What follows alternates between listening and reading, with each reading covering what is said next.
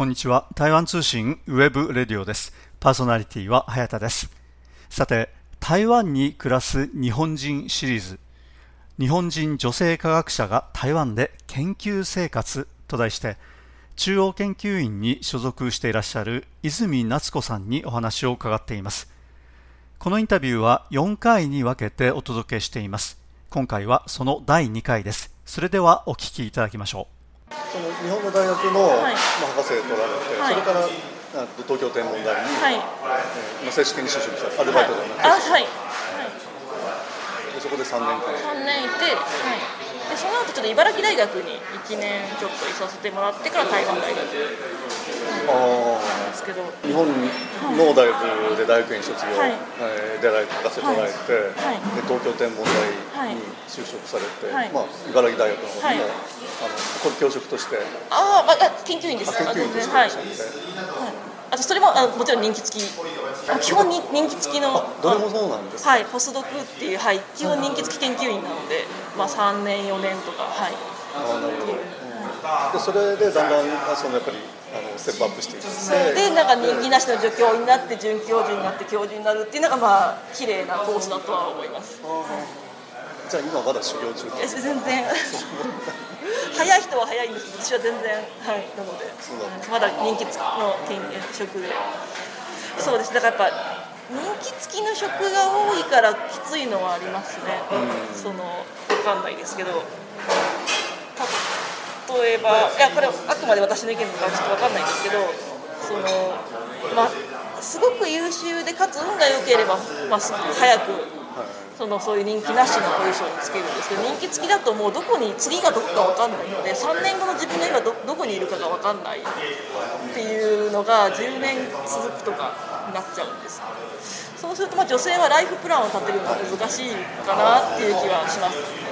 なんか男女差別する気はないんですけどなんか例えば結婚するにしてもなんかついてこいって言えるかどうかとかそんな給料いい職でもないですし、はい。だからなんかそういうの考えたら大変だろうなとは思います。早くそのもうどっかの大学とか研究機関であの任期なしの職に就ければ安定しても引っ越しもしなくてよくなるんですけどあの任期付きの研究員だと、まあ、基本3年とか4年。なので任期は。はい、だから私もあと1年数ヶ月ぐらいなので人気残ってる人気が。あここでの、はい、だから来年はまだここにいると思うんですけど再来年自分がどこに行って何してるのかっていうのはちょっとわからない。のあで、はい、その不安定さはちょっと研究員はてか研究は難しいかもしれないです。なんかそのライフプランとのすり合わせで、はい、その女性が少ない理由になるのかどうかわかんないんですけど結構難しいじゃないですかそこの。あ分かんないですけど、なんか結婚して子供産んでとかってなるとこうそれで転々としてなんか日本と海外とかって大変ではあでも別にあの子育てされてる方もたくさんいらっしゃるのであの女性の方であの研究続けられててっていうのがいるからそんな一概には言えないんですけどなんか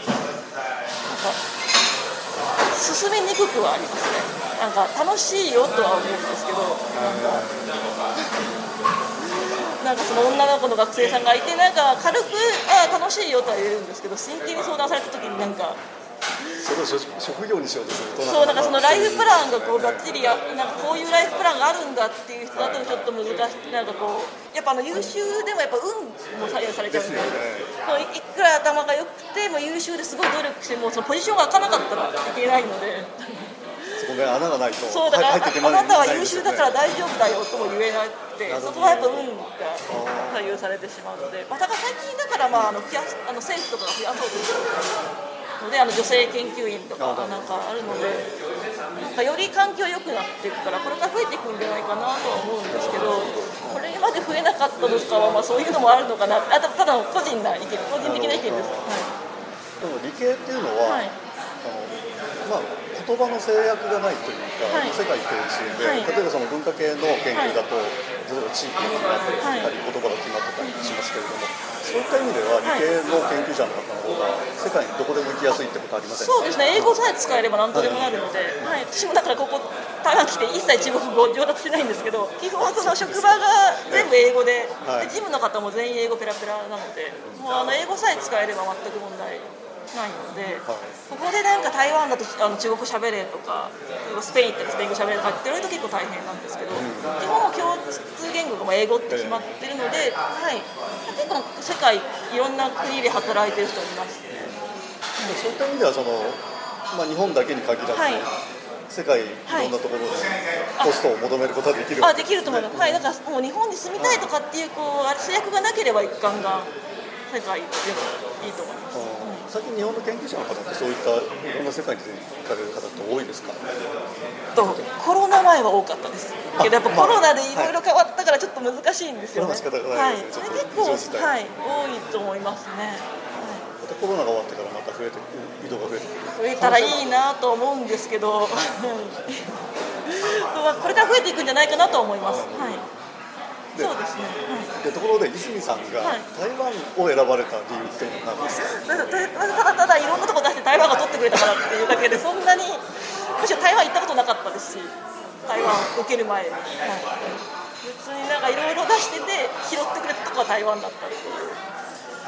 結構なんか狙い撃ちって厳しい、まあ、よっぽどなんかこう、まあ、実力とあとなんかパイプとかがあるんですけどこの研究機関この国に行きたいんだとかこのここにないとダメだって結構難しくてやっぱいろいろ出すしかないので。はい、で、まあ、台湾いうか、でも先ほどお伺いしていたその研究方法から言うと、あの例えば望遠鏡があるところに必ず行かなきゃいけないんだっていうことっていうのはないわけですよね。はい、最近は特に、はい、だから本当にどの国でもいいとは思うので、だからそういった意味では、だからむしろ日本にいてもいいんですよ。あっていうこともあります、そういう意味では。はい。じゃあ一応この台湾での任期が終わればあのまた次のところ探されて、はい。まあ、台湾で例えばその,、はい。その任期はいなしのはい。ポストにつければ今何の持ってもいいはい、もちろん、も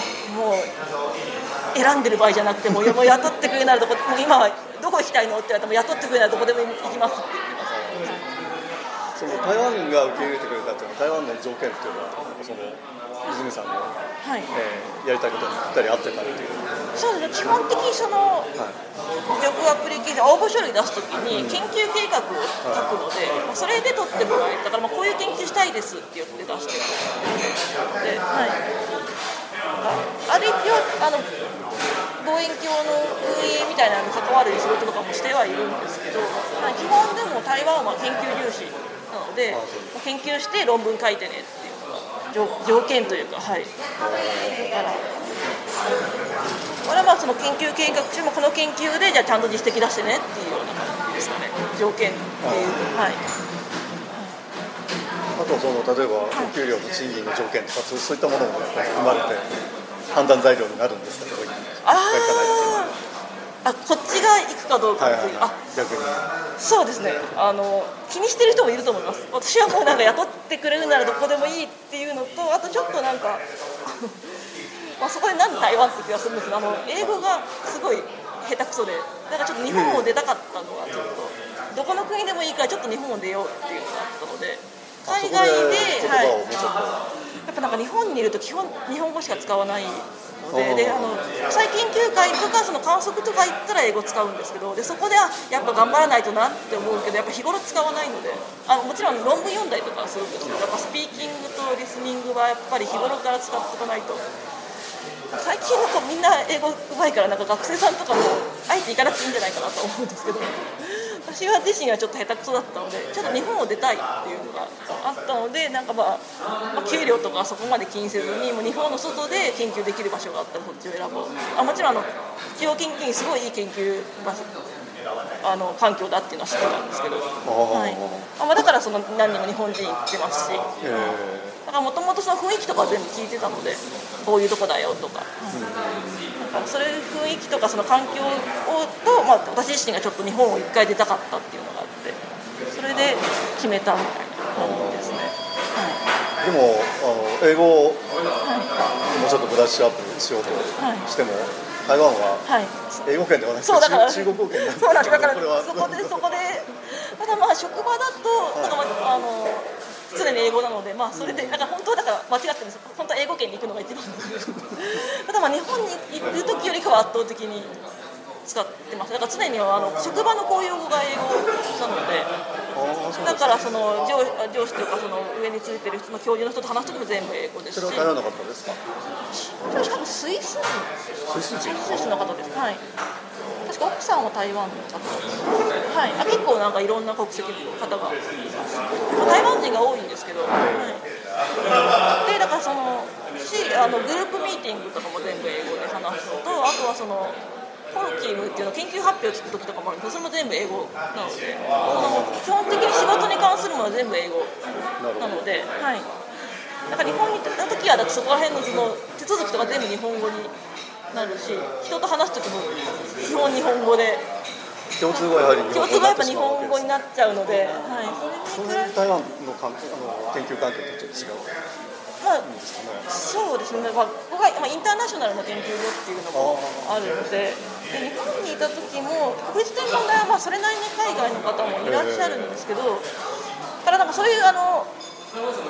英語の機会もあったはするんですけどやっぱりその圧倒的に日本語の人が多いからやっぱ自分の人と話す時は絶対日本語ですしあの日本人の方が多いからそのあえて日本人同士で英語とか話さないんで。えそんなにですねやっぱあんま話さないかったのであ圧倒的に今の方が英語は使ってますね、はいまあもちろん英語圏に住むのが一番なのはもう重々。まああとはそこはあの英語圏に職が得なかった得られなかったっていうだけなので。ー。ただまああの基本的にフルで英語が使えるのでそこははい。で結構その台湾の人も、まあ、台湾人同士だとあの中国語話してると思うんですけど基本えあなんか台湾の方みんな英語うまいんで、あそう。はい、だからもうみんな研究者だからじゃなくてでも学生さんって皆さんすごいのでだからもう学生さんと話す時はもう英語で話してっているのでだからそんなにはい。だから研究にいる時は基本英語で使わせてもらってるのではい、そういった意味ではその英語をもうちょっとはい、前よりかはマシに。いうそういったそのはい。だからまあとりあえずは叶う。例えば日本語からはちょっと、まあ、日本人いるからは日本語を話してるんですけどとはいえ圧倒的に比率が違うのでその日本にいた時の日本語と英語の割合と今いるの日本語と英語だと今は英語の方が多いので、台湾で、はい。まあ、生活されてて、はい。あの今住んでらっしゃるのは大学の大学の近く。研究所の中ではなくて。あ自分であアパート探して、はい、やりましそのあたりっていうのは中国語できなくて大丈夫です？た大変でした。そ なんんかな手伝っていただいたり一応その今はちょっと分かんないですけど行った時はサポート用のスタッフの方が一人。いてただなんかそのなんか台湾のそのお家探すサイトがの URL が送られてきてそこで自分でピックアップしなさいって。で大家さんとの交渉はやりますっていう、はい、でもピックアップするにしてもあれですよね、はい。中国語で全部書いてあるんですよね。基本中国まあでも漢字だからなんとなくわかるんですけどまあ、その基本中国語で書いててやっぱ日本のとは情報も載ってるものも違ったりとかして特にあの家具付きの家じゃないとダメだったりとかするので、はい、そうですね。だからそれでも5件ぐらいピックアップしたらそれをサポートの人に持ってったらその人がやあの大家さんと連絡取ってくれるっていう。だからあのピックアップするまでは自分で。そこまでやったりはい。やらないといけなくて。それでで私がその来たばっかの時はもうもう日本に帰られてしまったんです。その日本人の女性研究員の方がいたのでその人に結構その方は人気好きのあにあ今日本で人気なしの職に疲れてるんですけどその時は人気付きのこちらの方では。はい。今の私と全く同じポジションで私が来て1年半年ぐらいでもう人気切れて日本に帰られてで日本でもあの、まあ、A 点ですね。日本であの人気なしの状況の職に疲れた方なので、はいまあ、女女性の研究員の方がいたので面識とかなかったんですけどもあの挨拶にすいませんって。ちょっとお家探しのアドバイスを。っていうので結構助けていただきましたそこら辺は。やっぱそういう方がいらっしゃると全然心強いんですね。ね、はい、特に家探しは失敗っていうかなんかやっぱ変なところに住んでしまうとあれなので、なんか気軽にじゃあ引っ越そうっていうわけにもいかなくて、でそのさっき言ったまあサポートも1回きりなので次引っ越したかったらあとは自分で頑張りなさいっていう。まあ確かに全員サポートしたらやってられないんだとは思うんですけど、なのでもういだからそんなにあこの家良くないから変えようなんてできないので、はい、だいぶ助けていただきましたその先輩には。